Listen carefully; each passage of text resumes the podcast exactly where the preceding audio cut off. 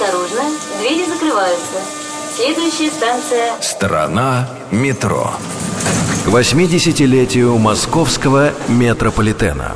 В майские дни столицу ждет еще один парад.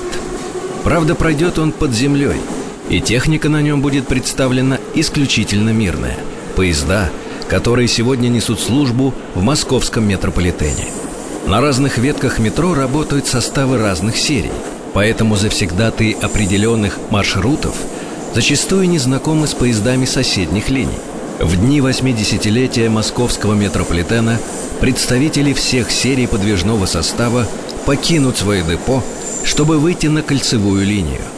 15 и 16 мая пассажиры кольцевой смогут прокатиться на самых распространенных поездах – номерном и Еже-3 и на самых современных – Русичи и Яузе. А с Сокольнической линии, самой первой в московском метро, прибудет ретро-поезд – близнец составов, с которых в 1935 году началось движение по столичным тоннелям.